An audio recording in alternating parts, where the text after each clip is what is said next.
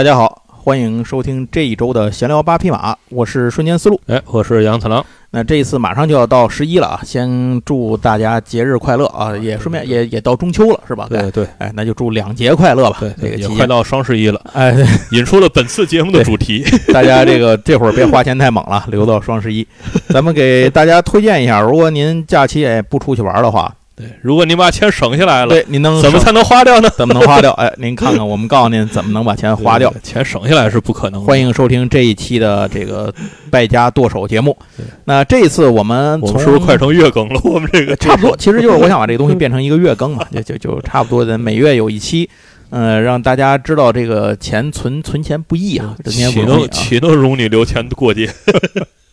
啊，那咱们还是从桌游说起吧，说说咱们这个里头的几大件儿吧。百龙这边他们做的一个项目叫追随达尔文。呃，其实我觉得这些年达尔文可能挺忙的，就是好像有很多跟达尔文相关的游戏，是吧？这大概一想有好多个。那这个游戏呢，我我我可能了解我的朋友会知道，我主要在节目的这这个游戏的。主题和背景上对我还有美术对我是有很大的加分的。这种自然博物学领域的东西本身就是我特别喜欢的，而且自从。展翅翱翔开始，我刚要说，就是带起了一个自然博物学的风潮，一直到现在。而且这也引发了另外一件事，就是它的美术不再是那种偏向游戏化的美术，而是采用了自然博物学领域的那种插画美术。他经常用这种东西。这次的追随达尔文也不例外，大家追随达尔文的脚步啊，看一下这种生物在进化演化当中的这些个神奇的这种现象，大家来用来做这么一个游戏。具体的您还是看模点页，我也不跟您说。具体怎么玩了，咱没那功夫。好，这是第二个，第三个项目呢，是一个原创项目啊。这个项目叫齐国烧烤，这个挺有意思的。这个在戴斯康那期，哎，对，戴斯康那期节目的时候，我们也说了，呃，他的设计师跟他的这个就是他这个团队的两个人嘛，呃，一大哥还一小姐姐，两个人，他们俩人呢都是淄博人哦，本身就是。就是这个齐国人哦，所以是齐国烧烤，所以是齐国烧烤。而且一开始我以为这个游戏，我最早以为啊是一个卡牌类的小游戏，或者是那种聚会类的那种欢乐游戏。后来在 Deskcon 见到他，因为 SHM 我就见过他们。但我您听我节目的人都知道，我在外面抽了两天奖，我就没进去过，我不知道这游戏怎么玩。后来在 Deskcon 时候，我过去看了，我才发现我理解错了。人家这是一个版图策略类的游戏，资有资源收集、兑换、区域控制啊，有这些这些东西在里头。而且这个游戏的美术我非常的喜欢。没错。另外，再一个，在它这个过程里面，它添入了很多。跟山东啊齐鲁大地有关的历史文化的这些知识放在里头，尤其是这种古代考古历史方面的很多东西啊，文化方面的东西。他吃做的这个吃的，为什么做这个东西？他的这个这个有这么一个人，这人是干什么的？另外有好多山东的名人啊，也出现在里，比如孔子啊这种，是 吧，他也出现在这个里头。他这个游戏我觉得非常有趣，就是而且我问了问他，他们从有灵感到设计开始动手，到最后出出 demo，好像就几个月的事儿，就是反应非常快。他们就是因我个人猜测，他们就是从淄博烧烤火起来，哎，开始做的这个事儿，哎，挺有意思。它是一个趣味轻测游戏啊，大家可以在这个魔点上去找一下这个项目。好，那。接下来还有一个项目，这个项目呢，其实也没有正式上线。但是我为什么要说一下呢？因为这个项目，一个是它涉及到了回忆，嗯，然后另外一个呢，是因为这个项目是，呃，有一些比较奇怪的地方，容易引发大家的误解。呃，之前已经有我这儿已经有好几个朋友过来来问了，就说这个呃两个项目之间有什么关系啊什么的，是是是怎么回事啊什么的。这个东西是什么呢？这个东西就是星杯。星杯其实是一个十年前的游戏了，《星杯传说》这个。当年很多人都玩过这个游戏，给很多人都留下了非常好的印象，以至于今天有很多星杯的死忠粉说帮主第一爱好游戏啊，是吗？我我还不知道，帮没听 帮主提过这事儿呢。帮主有一阵儿老爱老喜欢这游戏，帮主谁都推。帮主水平也不光是黑毛线，可以啊，能玩点这游戏。呃，这个游戏呢，它的设计师呢叫阿斯兰，这个之前我们在 Deskcon 回来回顾的那一集里头，我请来的嘉宾之一就是，其实就是阿斯兰。当年等于他设计了这个游戏的，像是这个最初的一版啊，然后还有二版啊，然后还有扩呀等等这些东西。后来呢，他就离开了他最早出游戏的那个公司，哦哎，然后自己呢自立门户了。他等于是跟这个《星杯传说》等于相当于《星杯传说》的设计师跟《星杯传说》美术总监两个人，还有首席画师，就是他们三个人，然后以及其他这个可能有没有其他的人我不知道了。他们就嗯共同又做了一个新的项目，叫《星杯物语》。哦这个在前些年上海有一次桌游展上，嗯我看到了这个项目。嗯哎，而且当时还有 coser 小姐姐，我记得 记得在那个很冷的天气里，在那儿做宣发啊，非常的不容易。呃，这一次他们又有一个项目，现在正在预热，还没有去上线。这个项目呢，就是叫做《星之冒险团决斗篇》。嗯这个东西呢，其实就是设计师，也就是阿斯兰自己做的，在星杯的这个世界观体系和它的呃规则基础的上面去做的一个新的版本啊呃，一个新的内容，不能说新的版本，一个新的游戏。我觉得应该可以这么理解，但是我玩过之后会发现，它里头还是有很能够让你感受到很多原有星杯的那些东西，嗯所以我觉得老玩家玩起来还是会有几分这种怀旧的感动的。嗯他们现场在这个这么多次桌游展，SHM 到现在啊，DESCON，然后呃，反正就是这些个各种这种线下的场合吧，嗯呃，我看见的玩的玩家，只要是当年玩过星杯的啊，都能够感受到当年星杯的那些东西。没玩过的朋友当个新游戏玩，我觉得也挺有意思的啊。这这，那现在正在众筹的那个那个星杯呢，它其实是就是之前最早十年前阿斯兰他们出版星杯的时候的那个公司，嗯因为它有那个老星杯的版权。所以他现在拿过来把那个老星杯又做了一遍，哎哦就就相当于这样。但是如果您真的想去玩这个，感觉是一个巨宏大的 IP。所以您要您要想去玩这个星杯后面这个设计师做的这个东西，它到底这个世界发展了成什么样子啊？新的东西是说什么样？您还得关注一下后头这叫《星杯冒险坛》这个游戏这个游戏是您发起方应该是啄木鸟，您就注意一下哦这这个这个这两个关系其实这么回事儿。因为最近那那边那个两个在这个魔都在魔点上嘛，所以经常有人来问我这这东西是什么个情况，就跟他说了一下大概是怎么回事儿。所以，如果您是喜欢这种就是星杯当时设计的那个游戏感和游戏机制这些东西的话，那么，呃，现在您继续可以关注一下很快要上线的这个星杯冒险坛。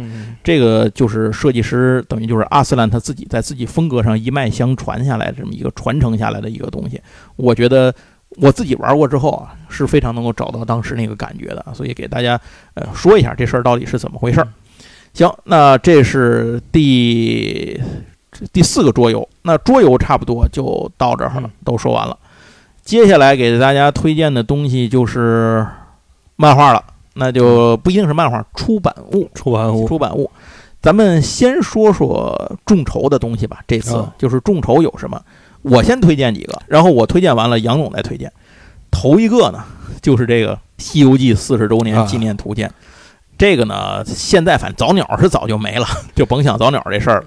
但是从它的制作的内容、嗯素质、收集的这个东西的这种叫什么广度、深度两个维度来说也，是等了两年，非常值得，非常值得。这个终于终于上线的一个项目。它的内容呢，就是讲的是老版本的《西游记》，八六版的《西游记》，讲的那个《西游记》的确的切说是八二版啊八人家名字现在叫八二版，叫八二版《西游记》。对这个讲的是当时大规模上映是八六年，讲的是当时那个版本的《西游记》里面的拍摄的台前幕后的种种点点滴滴的事情。点可以看出来这个书的资料性是非常强的。没错，哦大家知想知道为什么是八二版而不是八六版，大家买了看买这个书自。己自己买了看。对对对然后这是阿福出的，对，阿福出的。啊听我们节目的听友应该都知道，阿福做的东西，只要这个主题你接受，那您就无脑买，就是错不了。你就看，只要是阿福发起的项目，基本上就可以无脑入。对对对，因为他们是真下功夫，而且价格便宜，量又足。对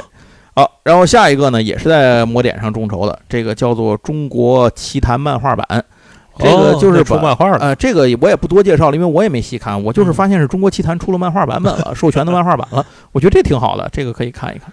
好，然后再有一个呢，是我们之前节目里介绍过的一嗯一本书，这个书呢，它出了众筹，它先出了零售，现在后出的众筹，我不知道这个操作什么意思。如同《封神榜》啊，这就是非常有趣的一之前话题性的出圈作品，叫《如何屠龙》啊，这个一本正经的教你屠龙之术啊。对呃，这这你万一上班的时候碰上条龙挡道了，是吧？你可以把它干死，上班不会太迟到。啊，那这个众筹里头也会有一些众筹的给的，比如他的刷口啊，对，它的零七八碎的各种小玩意儿啊，等等啊，这些东西，您您到时候喜欢的话，如果您还没买过这本书，对对对，您可以关注一下。这书卖了有一阵儿，对 我就是正好他众筹前不是参加了 DESCON 嘛 ，DESCON 他们那摊儿离我很近，我溜达过去一看，卖那个什么卖屠龙这个，正好我没买，我就买了。我但是当时没买，我也参加这众筹了。哎，行吧，那没办法了。那您如果当时没您还没入这本书的话，您又想入，通过众筹来入，我我推荐这个。好，杨总有什么补充？呃，我可以补充几个，也是先说魔点上面的吧。哎一个是现在这个大宅门的小说版，大宅门小说，大宅门，大宅门，大家小时候都看过吧？现在才出是吗？它呀，大宅门就是电视剧之后就出过一个剧本版，就是它啊，也对，是小说，我记得有本书，但是那是个剧本儿，它不是小说。哦这个郭哦，宝昌啊，后来这个是这我看了一下介绍，是他又专门写了一个小说版，所以他哦会在里边补完一些剧情和人物和就是他跟那个电视剧应该说是同源，但是不完全一样。它它里头剧情有变化是吗？呃，具体还我们还没看着啊嗯，但是书但是这确实是个小说，嗯，它不是一个剧本了，嗯因为之前大家能买着的那个文字版的应该都是剧本。啊，所以这回这个，我觉得大家如果想要回唤起一下童年回忆，或者说想要看一看这个大宅门这个故事的话，可以可我觉得可以支持一下。嗯哼，这个是他们这个时间应该也还比较长，大家可以去看一看。呃，另外一个是，呃，我小时候的也是童年回忆之一吧。嗯这林汉达的《中国历史故事集》，啊，这个呢，这是出了个什么呀？这个出了个典藏版，全新修订典藏版，我觉得这是真的符合典藏版这个名字。怎么讲？因为这书巨厚，所以我觉得并不是拿来让你看的。我觉得这可能、就是、拿来练劲儿的，啊对对，我觉得就是这个我们这一代人可能锻炼你的肱二头肌。多多少少都会看过林海拿的这个中国历史故事啊，嗯尤其是战国。对于反正我自己春秋战国那段儿春秋战国这段啊理了解，基本上主要来自于这个历史故事集。对，就是连环画嘛，当时呃，对吧它还不是连环画，它是历史故事，它是那个文字的那一部。哦，是是那个，但是会有我记错了，插图我我想成了对对对，那个连环画的想的是那个个呃春秋故事啊，对对对对对对对对对，那是一个系列巨厚的一个系列，对对对，特别多那个。呃，那个是不是参考这个我不知道啊，但反正这两个。我觉得就是我小时候对于春秋战国啊 这对对对对整块儿是包括两汉，就是这些历史的，呃，对于成语也好，对于历史故事也好的来源来源所以大家如果对这个有有印象的话，可以去看一看。嗯呃，另外还有一个就是这个《西洋镜》，《西洋镜》嗯这是一个大的系列啊。现在最新的一本三十二集，这已经上魔点了。嚯，然后我就是介绍一下《西洋镜》这个系列。呃，《西洋镜》这现在已经变成一一个出版品牌了，它是找的这个等于外国介绍中国在十九世纪或者二十世纪初这个嗯介绍中国的一些、呃专著。呃，有的是他最早有什么报纸的选编呀，或者是这个专门的一些，比方说中国的寺庙、中国的塔、中国的这个，比方说外国的飞行员照的中国的照片儿，嗯，就是他是选这个角度来去出，呃，我非常喜欢啊这个系列。然后这个系列呢，它大概正常的就是平装本，原来一直是出平装本，出到了第二十集啊还是二十五集我忘了，嗯。呃，忽然就不出了，然后开始上魔点，啊，然后他现在新书都在魔点上以这个精装本的形式去出，哦。然后他呢又把老的那个平装本又加了一个刷口，又重出一遍重，出一遍也在魔点，啊，所以 就等于都统一成了魔点版了，是吧？总体总体来说呢，这个系列我现在跟的非常郁闷啊，这已经嗯啊，是我听着有点郁闷但是总算是快把老的都补完了啊所以这现在变成一个在我们家占了这个书架的好几格的一个巨大的 出版物。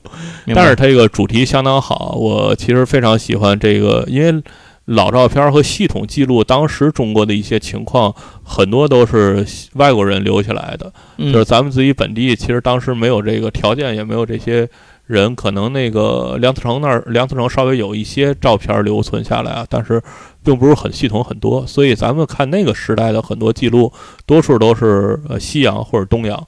他们其实还要出一个东洋镜，就是这个呃日本那一系留下来的这些这些资料。呃我觉得就是这个对于看待一个历史的资料性来说，我觉得这套书出的还是相当不错的。他现在最新出的这本叫《英国博物学家八十五年前的中国博物笔记》，嗯，就是写的中国的鸟啊什么的，哎，会出会会出一套这个。嗯、然后还有一个项目是一个比较大的项目，就是这个戴敦邦的红楼。啊，它这个新的这个项目叫《红楼续梦》，对，因为前段时间那个谁卡游不是刚出了戴敦邦对，《红楼梦》。《大观奇缘》《红楼梦》系列卡牌嘛？呃，那个是正《红楼梦》，对这个是呢，据说是戴老的封笔之作啊。啊，怎么讲？当然，就是说，戴当然戴老已经八十多岁了，我啊估计也画不了这种大大长篇的了。太累了啊！对他这回就是以一个新的视角又画了一遍《红楼梦》，啊，画了很长时间啊。他是从那个谁，我想起来了，他是从那个王熙凤和和袭袭人的呃袭人的两个视角去讲述了一他是遍大观从园故事啊。一个新的视角又画了《红楼梦》，然后这个项目呢，嗯、有很多的东西啊，大家可以去看，而且这个发起方式就是他们呃本身的工作室，应该现在是哦他的大大公子在运作这个工作室啊。嗯然后这个项目呢也是有亲签版，有那个，但是亲签版好像都抢完了。然后那个大家可以去看一下这个，去去去看看这个项目如果喜欢的话，呃，支持。如果那个对其中某一项东西喜欢，因为我为什么知道这个呢？因为我是最近在玩卡片嘛，啊因啊为它这里边会送卡片儿。这个哦是吗？对，所以这也引起成功的引起了卡圈儿同志的注意。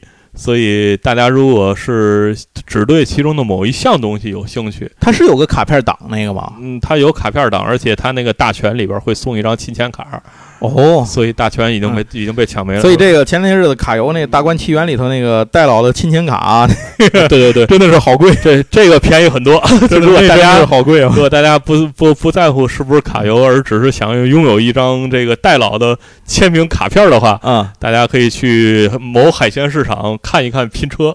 就是啊他们会有人买这一个大的全套，然后把这拆了卖，啊，所以就是单项呢，可能呃各取所需吧。就是大家对对对会人有人就是喜欢书，不想要这个哎，对对，喜欢哪样的，大家都可以去挑一挑。这个拼车的人很多都，不行，你能自己找几个人拼车对，这是这是我们经常用的一个方式。对，然后呃，魔点上的出版物就说完了，我哎们接下来我们说一说别的。啊，魔脸上其实还有一个东西，我我觉得还可以说一句，这个我觉得这个挺有意思，因为我也参与了，啊就是九元老迪士尼百年纪念啊原画集。这个东西呢，我我也是参加了。它其实是把迪士尼创办，因为大家都知道对迪士尼是迪士尼办的嘛，对对对，但是其实 不是都是他画的，他一个人能画得了那么多，对，累吐血累死他，他也画不出来。所以当时是有很多这个创业期间呢，就是他的创业团队里头有很多这个很牛逼的画家。对对对，呃，这里面有九个人被称为九元老，哎然后这次呢就把听着像什么邪恶组织 只有说迪士尼本身就是一个这个这个神秘组织，你知道吗？因为迪士尼里面不有一个叫三十三号俱乐部还是一个什么？对对对那个只接待他们会员，三十三不就是光照会的第最高等级叫三十三等级嘛？这一直有人说这个说法啊，不要瞎讲。迪这迪士尼这是吧啊？而且迪士尼当年是接过美国军方的和各种很多合作项目的，这这个哎宣宣传项目细啊。思恐极不。要不不要太细想。总之啊，就是这些人就是为迪士尼当年的创业立下了汗马功劳了。这些人他们他们的作品整理成的一个画集，并且在这个里头呢，不光是让你看画，还介绍了这些人的生平和他们的一些创作作品的一些东西，有文字性的东西，不光是看画。所以这个很有意思。一般来讲，对于迪士尼来讲，大家可能了解更多的还是迪士尼本身，这个人本身啊。但是其实这次我们通过一个呃难得的这么一个机会，去了解一下迪士尼这个当时的这个帝国里面，到底他的这些个得力战将们还都有什么人？嗯什么人和迪士尼一起共同打造了我们认识的迪士尼啊？这这本书上告诉你是这个东西。这我也我也参加众筹了，挺好的。嗯好、那这些呢，就是在众筹上、魔点上众筹上，然后再说点儿魔点众筹下的东西吧。哎，首先第一个，我先给大家推荐几个，杨总再补充啊。哎，首先，第一个就是之前我们在森勋那期里面讲到的森勋素描集，这个我再说一遍。为什么又说一遍呢？第一，它现在有现货，无论是普通版还是特装版，您都可以买到。有钱买特装版，没钱买普通版。然后第二个呢，是它的第二集现在开始预定了。虽然不好，很不好意思的，我还是买了一个特装版。你买特装了是吗？然后买的盒子巨大啊啊！对，他那本书因为就是大开本，对，但是他在特装。但是我对我我因为对于我以我对特装的了解，就比方说什么葬送伊芙莲什么的，就是基本就是。一个书的大小大一圈儿，嗯，放一些。对，这这个盒子是一个十六开的盒子。真的，我 我从那会儿手欠买回了那个异界归来的舅舅的特装版以后，我再也不买特装版。对我真的不花这一二百块钱买这点儿这个什么叫时尚小垃圾。我其实也只是在我那伊芙莲，我一直在追特装，因为我其实对于特装的主要看他给不给卡。啊，就但凡给那个大卡，或者说小卡的《圣斗士》和《青龙珠》啊，新的那个，呃，不不不不不不，那不七七都给卡封面卡。港版那个卡，我实在是，我曾经买过那个怪兽八号啊，然后后来发现他出四个封面啊，对对对，送四种卡片啊，我这个在心里骂了五百遍之后，我就再也没追这个漫画了。好，那我先说说我这个里头啊，第一个就是森勋的这个素描集，对对对，现现货第一集您都能买着，然后第二集呢现在正在预定，一共就三本啊，这这个对对对。好，那这个就不说了，您想知道森勋素描集是什么？听我们森勋那期节目 详细给您说了。接下来第二个，这个书其实也是之前我们在节目当中介绍过的，就是咱们有一期做过两个中年男人的美食漫画，还记得吧？哎，那期里面我们介绍过四泽大介这个漫画家，以后有机会我们也会专门给四泽大介做一期节目的，因为他的作品很有这种叫怎么说呢？这个很有这种广泛阅读性，哎，他就没有什么门槛，什么人都老少皆宜都能看。他的最著名的代表作叫《妙手小厨师》，这个我作为这是我人生中看过的第一部美食漫画，比《小当家》动画可早得多得多。当年在画王的年代，曾经有一本杂志，我忘了是不是画王了，还是后来的新画王了，也可能是。登过这个妙手小厨小厨师的几集，他讲的这是这个主人公呢，这个是一个小孩小男孩啊，然后那个继承了他爸这个做饭的天赋，然后呢，他们家的那个食堂呢由他来经营。这您一听食堂就不是什么太高级的地儿啊，这个呃由他由他来经营。然后呢，呃，故事里当年吸引我是因为他跟一个厨师比拼去做意大利面。嗯，对方呢就是正统的做意大利面，他呢这个意大利面想要在这个意大利面的水平上超过对方是不太可能的，因为他就才一小孩嘛。嗯，但是呢必须剑走偏锋，又得好吃又得有意思。然后他就发现用一种巨无霸，就跟跟柚子似的那么大个的茄子，拿那个东西来做意大利面，怎么做呢？一般的不是用意大利面来卷这个东西，然后卷拿叉子卷在一起能吃吗？他是做完了之后呢，拿这个茄子切成大片儿，用这个大片儿卷面，就像肉卷金针菇一样，卷成这样的卷儿，然后来吃。当然，这个要让意大利人看见呢，可能就把他弄死了。但是呢，这是在日本，所以也变变体也无所谓啊。就像在咱这儿，意大利人你请他吃菠萝披萨，可能他都他觉得你是马杰，就是一个意思。这个故事让我在之后的很多年里。一直认为意大利面是用茄子做的哦，就是我一直有这个认知是用茄子做的。当时那个漫画看完之后，我特别馋这种食物，就真的画出了那种勾你馋虫的那种感觉。就现在说着我有点饿，虽然我知道那东西我吃起来可能不是那么好吃了，但我依然当年的那个加成还在我体内产生这种化学反应，还能起到这个作用。哦，真的是，而且他后面还有一个他的下一集，就是他的一一朋友同学，他们家开拉面馆的。对过街上开了另一家拉面馆，把生意都抢走了。他就想去看看为什么他们家这个拉面很好吃，因为你想这么多年了，要不行早倒闭了，对吧？然后很好吃，然后可是那家呢，就是就是大伙儿都不来他们家，不知道为什么。又到那儿他也去吃，吃完他后来就发现一个问题：这家他朋友这家吃完了以后，大家吃完了面就把汤剩下就走了。嗯，那家几乎所有的人都会把汤喝光。嗯，他就不知道这东西对方在汤里到底搁了什么，这个秘密是什么。然后后面的双方发起了一个这个美食街上的拉面馆之间的比赛 啊，比拼。然后他呢要代表这家一起出战，要解析这个秘密，打败对手啊，他怎么做的？漫画当年没出完，大爷的！就我这么多年，我后来好多年我都在找这个漫画，因为我不知道他翻译的名字跟这个不一样的，你知道吧？我好多年我都找不着这个漫画，也没有什么资源在网上。终于有一天，我看在网上看到了这个漫画。我大概那是我上大学以后的事儿。我才补上，我才知道那个拉面到底为什么呢？对方到底搁了什么？他们这个面为什么这么好吃？我气死我了！就是隔了这么多年，我就一直这个事儿恶心着我。那只就那只鞋他就不扔，你知道吗？我也睡不了觉，就一直等着。哎，这这个，然后这个东西现在出了什么呢？叫妙手小厨师，现在出了爱藏版。啊，给喜欢美食漫画的朋友做一个推荐。您可以看到跟小当家那种超级 super 系 做饭不太一样的一个类似于真实系做真实系当然，这个东西做到最后无可避免的进入超级系的那个哦是体系。你你的菜就那么多啊，你能怎么玩出花来呢？但它不至于有这个做饭的神兵，你知道吧？它不会有那个叫什么。但反正能没崩就行，就是不会像日式面包王最后崩成了那个是搞笑漫画就行。啊，是他不会有把刀切东西带冷藏处理的效果，你知道吧？不会有这个，也不会有这个黑暗里什么厨师世界这种，这这种东西过来打架，就是毕竟作者啊这个他叫什么来着？四泽大介是懂做饭的，哦小川悦司在画那个小当家之前，只拿到了主编塞给他的一本菜谱，大哥根本连做饭都不会。好吧 就，就这个还是不一样的。然后再下一个，这个推荐的漫画是手冢治虫的作品。其实我，咱俩是不是没有推荐过手冢治虫的作品？从来也没有。哦好像还真是。其实手冢治虫作品集在东贩已经出了 N 多了，我都不知道出了有多少了。但是这两年的选题开始进入了手冢治虫当年大套都出完了，小众的范围作品。哎，我因为大套觉得是因为他把大套都已经出的差不多了。是 没错。然后这两年呢，出了好多像我之前节目里提到过的，像 M W，然后对你像那个棋子，啊然后像呃反正就是这这种相关的这些东西吧。嗯啊，你这就出了出了很多了。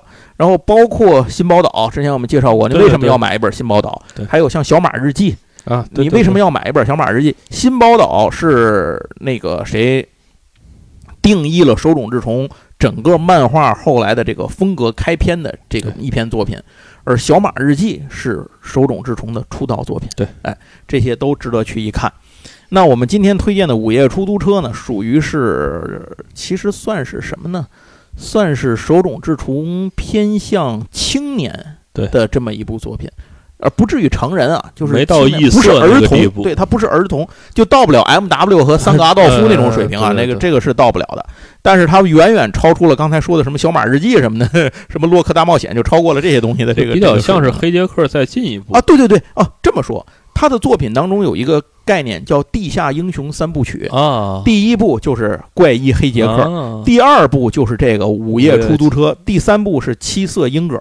嗯七色莺歌现在也可以买，七色英歌现在也在版了，也在三三一买买一套，现在就有。嗯，而且手冢治虫的这套书都不贵，对很便宜，就是都很便宜，对，趁便宜您赶紧买。现在那个再版的时候赶紧买。我个人的原则，买手冢治虫的作品，除了像《新宝岛》和《小马日记》这种有标志性的作品之外，剩下我只收那种偏青年成年向的那个哦手冢治虫青年成年向的作品。他少年向的作品和少女向的作品，我就不太不像什么蓝宝石公主什么的这些，我蓝宝石王子这种，我我就不去买了。然后他的一些个像像阿童木什么的这些，我也都没有去买啊。嗯，然后我主要是买一些冷门的这些，像是刚才我说的 M W 三个阿道夫啊，什么阿波罗之歌啊，反正就就是就是这些这些东西吧。嗯我手中也买了不少，其哎实。那这个午夜出租车呢，也是我也没有放过啊。这个书应该是七本儿啊对，大家现在呃大家搜的时候搜《午夜计程车》，它现在啊对对对对午夜计新的程车这一版的翻译是《午夜计程车》。对午夜计程车，您就搜这个吧。现在现货是一二，然后三四五六是预定，七还没上啊，一共是这么七本儿。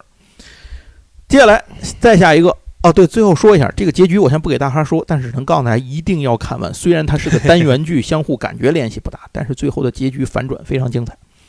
好，那接下来再一个就是青山刚昌的代表作《城市风云儿》。哦，《城市风云儿》是爱藏版，然后现在已经现货，现货出了前两集了吧？可能是嗯，第三集好像也预定完了，现在第三集开始预定，现货不知道是第一集、第二集还是这个还是只有第一集啊，我忘了，反正您就就知道刚出了两三本儿嗯。这个《城市风云儿》也就是当年的所谓的九龙珠，这个我们 我们在讲青山刚昌和柯南的那一期讲过这个事儿。您要想知道这个《城市风云儿》到底是什么，讲的什么，您可以看看，它是青山刚昌早期的一部成名作品啊，在柯南之前画的，但是是属于当年是一个不温不火的这么一部作品嘛，拥有了一部分粉丝，但是又没能热火起来，跟柯南比还是不太一样的。但是您可以看一看，挺好玩的。再下来，刚才我说就是想推荐一下那个手冢治虫的其他的那几个现在能买着的《七色婴儿》啊，然后《小马日记》嗯再有一个东西，刚才我忘了说，《神秘洞》。啊，神秘洞也神秘洞的三四现在出了啊，你这个神秘洞就四本儿吧，对就四本啊，这样就齐了，对，你就可以买了。嗯，最后还有一个推荐的一个书叫做《长屋慢生活》啊，《长屋慢生活》呢，在上次我们讲森勋的节目的时候讲了那个日本漫画赏嘛，对日本是提了一句二赏的入围作品当中，这个有过这个《长屋慢生活》。嗯呃，如果您想看这种。就是日常这种治愈生活系的这种东西啊，平凡的人的生活的平凡的感动啊，这些东西就看这本书就挺好的，这就属于这个类型。然后现在应该是出了三本了，第四本在预定，嗯啊呃，喜欢的朋友可以去预定一下。它就有点跟那个什么有异曲同工之妙，就是躲在超市后门抽烟的两个人，对对就是类似于这种这种东西吧，都有这种生活，嗯都是来自于生活经准备下单了，嗯，这因为原来只出了一本儿，啊。对，我现在等到三本儿了，已经可以可以买一波了。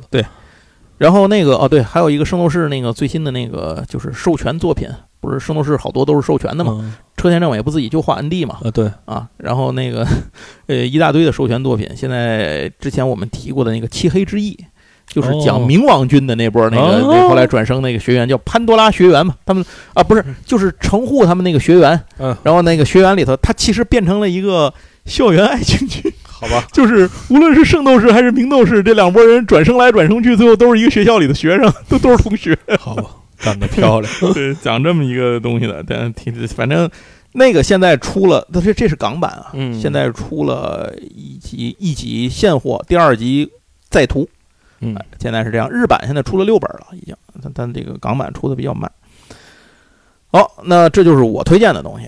呃，杨总做个补充吧。啊，我再补几个吧。这个先说两个漫画，一个是这个叫《笑波冲天》啊，这其实我之前好像推荐过，在讲朱音落雨的时候，说之前说的那叫《笑浪冲天》，嗯这俩是一部漫画啊。啊，港版翻译叫《笑浪冲天》，翻译现在台版翻译叫《笑波冲天》。嗯，我之所以说呢，是因为那个《笑浪》港版只出了一，然后二等到等到死也没有预定啊，连预定都没开。保皮就不出了吧？对，然后现在这个台版二都已经上市了，然后那啊个三都快开预定了。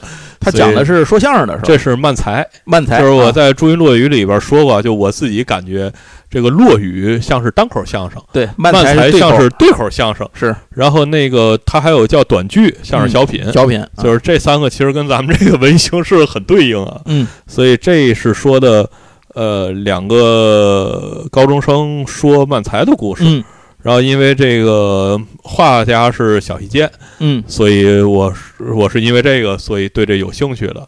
然后看了，因为港版我已经买了，嗯因为港版到死也没等着，所以我决定再下 两本港 两本台版。回头港版不行，抽奖抽掉吧。嗯可以可以，如果能找着的话，我去翻翻我扔在哪儿了。然后这个因为画工没得说，所以故事也挺好看。嗯所以我是觉得这个大家还还是可以追一追啊。嗯哼呃，另外一个就是因为我刚补了番，所以补完番之后立刻下了漫画，叫《跃动青春》。这《跃动青春》大家可以先去 B 站看看动画啊。这个动这个漫画说的也是非常平凡的，就是高中生活，讲的是一个就是从乡下上京到东京念高中的一个小女生的一个上来上落的呢。啊，对，就是一个非常非常平凡的故事，嗯然后里边儿就没有任何的这个呃太激烈的东西，然后啊就没有脱鞋上炕，也没有骑马打仗。对，而且是全员好人的这么一个、啊，一个动画，然后呃一个漫画和动画，大家可以先去看看动画，我觉得这动画可能是呃这几年日常系里评价相当好的一部。好，然后这个漫画因为出了简体版，它的繁体应该是出到八了，现在简体是到六，所以我觉得有简体还是买简体吧，因为简体很便宜。我下的这六本才七十块钱，所以 所以我觉得相对而言，这这个主题的漫画大家可以先去买简体啊。对，所以呃，这是我推荐的几个漫画。呃，然后我再补一个补补两本这个其他的书吧，一个是这个《上海译文的插图珍藏本系列。嗯呃，这个现在第二十部出了，是《唐吉诃德》。啊，之前是什么呃，它每一部都不一样，它一它是世界名著。啊？这个插图珍藏本系列是我觉得，如果你家里需要留一套世界名著的话，嗯，这个版本万一来客人看呢？啊，对对对，就是你家有一有一个书架，然后想展示出你的文化品味不一样，对对对，然后需要放世界名著，千万不要买那种什么。呃，什么燕山出版社就，您就不要买那个按斤卖，对对对，那种杂杂八就看着就没有这，就但凡很懂 low 书的人一看你就是 low，你太 low 了，一看你这就不看。对，您就夜市按斤批的，对对对，然后这个一买那个可能还不如做点贴，做点墙纸印上呢。对那个效果大概也和墙纸差不多。对，就是然后这个一般这个译林呐，什么这个上海译文呐，包括人民啊，都会出这世界名著系列。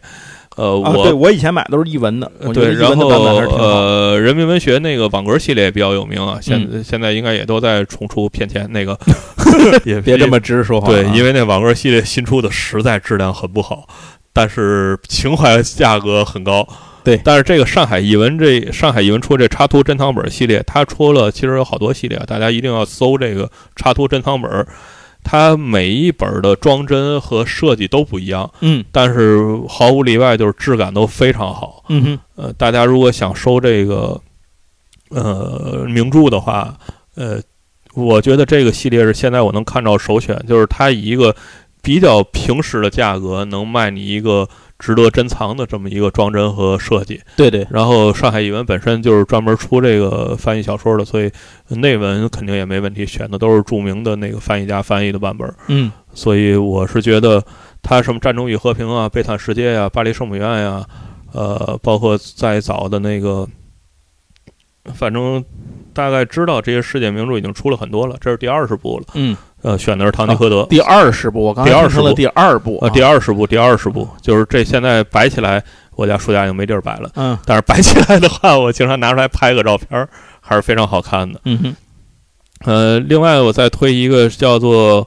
潮玩思想》，那四哦，是我四字的四我我看你说了这个了，对，这啊本书呢是一部潮玩玩具的，或者说潮玩艺术家的这么一个介绍。这个书啊，呃，我已经买了。这个书的写的呢，就那么回事儿，就是一看就是个人写的一本书。啊。但是这个主题非常少，因为这些年随着这个啊盲盒的、对对对。呃盲盒引起的这个风潮啊，尤其是这个 Pop Mar 呃那叫什么嗯马特儿什么泡马那叫什么马特儿的、啊泡泡玛特，泡马特，泡马特带起的这个风潮，就大家对尤其是港流的这个潮玩系列，呃，印象非常深，嗯也兴起了一大批这个潮玩的玩家。然后有很多可能是从盲盒开始进入这个领域，但是对这领域了解不多。这本书我觉得是很少见的，去系统的介绍潮玩领域的这些艺术家，他应该是以艺术家为主线的。嗯然后这人也是本身是个潮玩收藏家呀，嗯所以他也会说一些自己的这个收藏的东西啊、理念呀、会介绍一些这方面的东西。所以如果对潮玩有兴趣，呃，可以先买一本来看，过过眼瘾。然后个人建议 就 就其实就可以了。这个这个潮玩这个东西。是一个非常复杂的介于那个艺术和消费之间的东西，所以大家还是相对因为它这个东西当时火爆一个重要的原因是有资本进入去炒作的，呃，现在也仍然在炒作。但是比方说最近很火的那个呃皮卡丘联名的，就是宝可梦联名的但是滑板。但是盲盒这个东西已经在降温很迅速了 呃，对，但是他现在把滑板都做成盲盒了，啊都！惊了。哎呦我的天哪！撕开包滑板，那就是，然后那滑板都好几万一个。好吧，啊，我这已经不知从何评价这些这个行业，所以大家看一看书，然后了解一下，我觉得就可以了。嗯，啊，那个我我补充一补充个书啊，就是刚才讲漫画的时候忘了，现在刚刚开预定，星野之轩的蓝洞啊，对对对，啊，蓝洞这次新的版本啊两一共有两卷，各个国家队应该都可以预定，对哎大家都可以定呃，顺便说一下，星野之轩的宗像教授也再版了。啊。大家能搜着、能买着，抓紧买。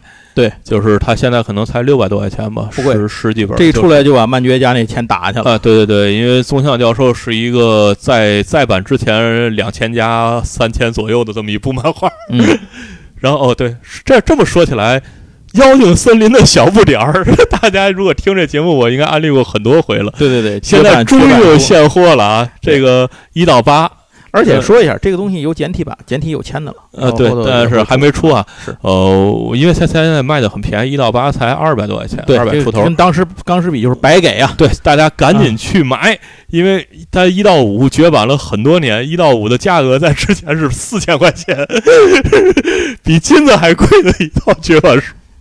然后我这个做节目以来长久的疑惑就是，这书都炒到这价了，为什么出版社不再版？啊，终于终于终于是再版了终于。憋不住再版了。对对对，啊那个顺便说一下，国内的书里头，一个是乔乔啊，嗯，乔乔这边咱们前面也做过乔乔的节目嘛，做了啊对对对四卷了，他已经出了四卷了，第五卷《黄金之风》马上马上要出了啊，今年年底应该就出了。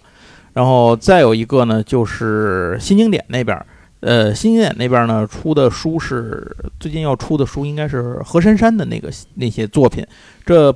比其中最有名的应该就是《女校之星》吧，哦啊，他最有名的应该就是《女校之星》。嚯他连这书都出，对对对，就是他这个何珊珊的一堆书都出了，我忘了名字了，好像有一个那个什么唱卡拉 OK 那个啊啊，就那好几个那系列何珊珊的那那些作品，就是那个嗯调调的那些作品嘛，都是都是都有的。然后之前说的《青春方程式》安达充的那个啊，嗯可能保不齐要明年了，呃，今年可能安排不过来了哦，哎，这是说这么个事儿。行，那我这边也都说完了，杨总是不是也都说完了？我再补几个不是不是这个出版的吧？啊不是出版的是什么呀？啊，呃，比方说啊，我介绍一个我我比较关注的，叫做古怪盒，这什么玩意儿？他做的他做的就是骨头形状的小模型摆件儿。嗯呃，这家这已经是他第三个项目了，可能是第、嗯。第三还是第四个项目。它是一个大系列，就是它的理念是什么？就是考古挖掘出来的，呃，比方说恐龙，呃，不是恐龙，比方说就是幻想怪幻想怪物，比如发现个龙，哎，啊，对，什么龙的一个角，嗯。然后什么那个吸血鬼的牙吸血鬼的、不是吸血鬼就多一点儿，比方说头骨上半截儿、啊，头骨，然后什么就是各种小的怪物的。嗯或者他有一些是他自己原创的怪物的名字，啊会给你介绍这背景，然后我挖出来了他的脑袋。啊，妖精森林的小不点儿，不不，这太暗黑了。反正就是地狱笑话啊，对对对，他这个系列，然后他做的那个涂装和那个质感，呃，因为我参加过一次啊，就买了一个他的那个呃比较大的一个模型，是一个呃，他那还新的这是天狗，那个就是日本的那个传统的鬼的那个面具，啊，就是那那个鬼面那种啊，对那个样式，呃，我现在一直都已经摆出来，搁在我们家呢。然后这次它是新上了，它应该把这个系列统一名字了，叫做“古怪盒”，骨头的骨，啊怪物的怪。呃，大家可以去看看。然后这次应该出了一个天狗的，就跟我那个大小一样，但是是一个天狗的这个骨头的呃脑袋的骨头。我我准备去入一个这个。它还有这个最大的，它那个是带一个框子可以挂在墙上的，就跟你猎了一头狮子或者猎了一头那个猎了一头什么豹子，把那脑袋挂在那个墙上，这个是一个幻想的骷髅的脑袋可以挂在墙上。啊，明白啊，作为一个装饰，反正这个系列我觉得挺好的，尤其是它前面已经做了好几期了，大家可以看看实物。嗯呃，另外一个比较我最近入了的是一个叫阿卡西之眼，它其实是一个塔罗牌的项目。啊，你是塔罗牌也不放过呀？塔罗牌是我从小就玩啊，这个，呃，我在加拿大时候也买过。我以为当拍拍这洋画玩了，把这个你战车拍过去，拿命运砸你啊！拿塔对死神。啊这这个塔罗牌大家多多少少都会参，都会都都知道啊。然后嗯这个项目为什么我参加？呃，我参加了，因为呃，大家都知道塔罗有正位和逆位。对，逆位的意思呢，大家多半都记不住，因为得那得嗯。靠生记，嗯就是看。除非就像死神这种倒过来代表 代表新生嘛，呃，对，这 就是种好记啊。呃，都是得记的，嗯。因为你看牌面是看不出来的，牌面说都是正位的。对对对，然后这个项目呢，这个作者非常贴心的给你画了两个小画框，啊。有的时候是一个，还是有的是两个，嗯。把逆位给画成了小画，哦，所以你、啊你 你。有点像画中画电视。哎，对，如果你像我一样记不住的话，你可以用这副牌，我觉得就可以辅助一下记忆，嗯看一下这个，看一下这个反面是什么样儿，逆位是什么意思。嗯哼呃，所以我这个项目我觉得还挺有意思的。呃，然后最后我再说一个，就是我没参加，大家如果有兴趣可以看看，因为我觉得很奇妙的一个系列，叫《年轻人的第一款木鱼》，做了一堆萌化的什么呃猪啊，什么啊，那个鲸鱼的木鱼儿，然后因为最近我刷到了好多木鱼儿的东西，啊所以我在想不是，说那电子木人替你积功德吗？就是你看在各种各样的、啊各种各样的，所以我现在觉得现在年轻人怎么了？为什么这个东西会流行起来？对，所以大家有我前两天去瞧瞧。他们还不还有人在那探讨，年轻人开始去探讨买铁球嘛，手里转铁球。所以有可能是我 out 了啊，大家可以去看看这项目，我觉得做的还挺可爱的，只是不理解为什么要卖木鱼儿 OK，还有吗？啊，其他没了。行，那咱们这一期节目就差不多到这儿。哦，对，最后替那个咱一哥们儿说一句，我一朋友王导，嗯王导他们是做、呃这个之前就是做潮玩盲盒这一块儿的。刚才你啊要不说，我把他还真给忘了。哎，他们的代表作是什么呢？就是菜狗。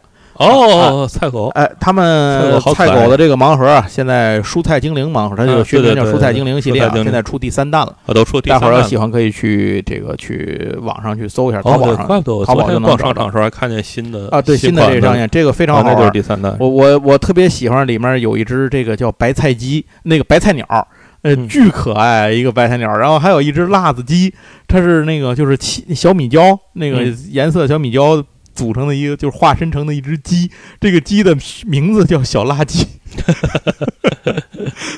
巨可爱，我我超喜欢这个系列。一开始我本来想这个盒，他给了我一盒样品嘛，嗯我说我拍拍照什么的，然后发个文儿。然后拍完照之后，我原来想说把这个抽奖送了吧，后来嗯拍完照之后，我决定不送，我自己留着摆到书架上啊，非常好玩。大家要喜欢的话，可以现在去看一看啊。这次我觉得这个菜狗已经不是里头。就是最最让大家去让我心动的那个了，就这里头觉得好玩的太多了。菜狗依然很可爱，但其他可爱的也很多，比如香菇企鹅武士啊，对对，香菇我也很喜欢。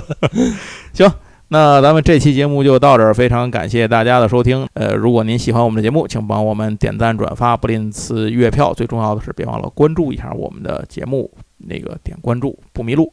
咱们下次再聊，拜拜。拜拜。